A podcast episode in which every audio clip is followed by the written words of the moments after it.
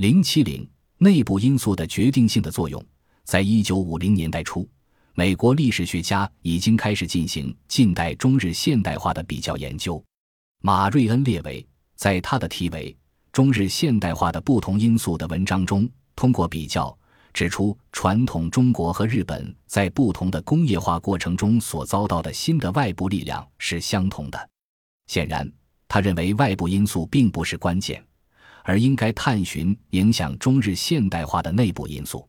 日本是唯一逃脱沦为西方资本主义工业国殖民地命运的亚洲国家。为什么日本能逃脱这个命运？根据保罗·巴兰在一九五零年代末的研究，认为有两个基本原因。首先，西方商人在东亚出现之初，其基本目标是中国。当他们开始把目标对准日本之时，欧洲各国已深深陷入了内部纷争，而无法全力顾及日本。其次，当日本受西方影响之时，各西方强国在亚洲已形成激烈的竞争之势。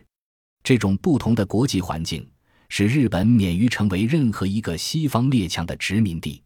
由于日本没有成为殖民地，国民剩余掌握在自己手中，从而使明治王朝和资产阶级得以全力推动工业化。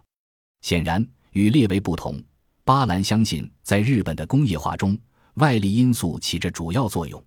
在一九七零年代，传统社会理论和世界经济理论主导了对不发展问题的研究。传统社会理论发展自马克思韦伯的理论，致力于考察传统社会和文化怎样影响经济的发展和不发展。世界经济理论则是受马克思主义的影响，强调不发展的外部因素。认为不发展导因于其卫星国和依附的地位，在世界经济理论中，西方资本主义对非工业国家的冲击被认为是发展的根本障碍。虽然这两个理论是相互对立的，但都承认日本是一个例外。弗朗西斯·莫尔德在他的《日本、中国和现代世界经济：对1796至1918年间东亚发展的重新解释》中。指出，世界经济理论的主体部分是基本正确的。在世界系统中，日本保持了相对的自主，而中国却成了一个依附的卫星国。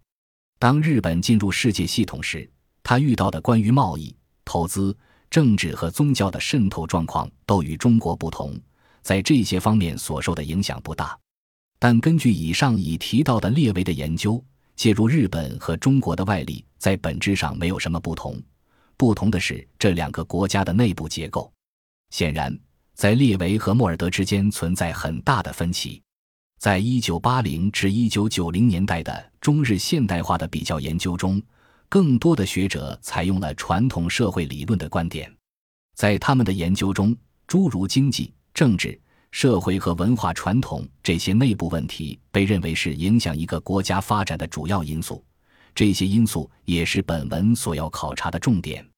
不过，在我看来，虽然内部因素的确往往起着决定性的作用，但外部因素也可能扮演关键性的角色，因此不可忽视。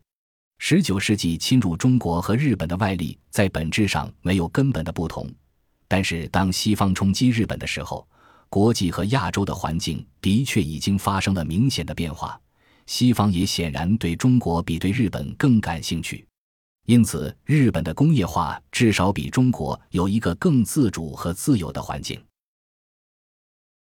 本集播放完毕，感谢您的收听，喜欢请订阅加关注，主页有更多精彩内容。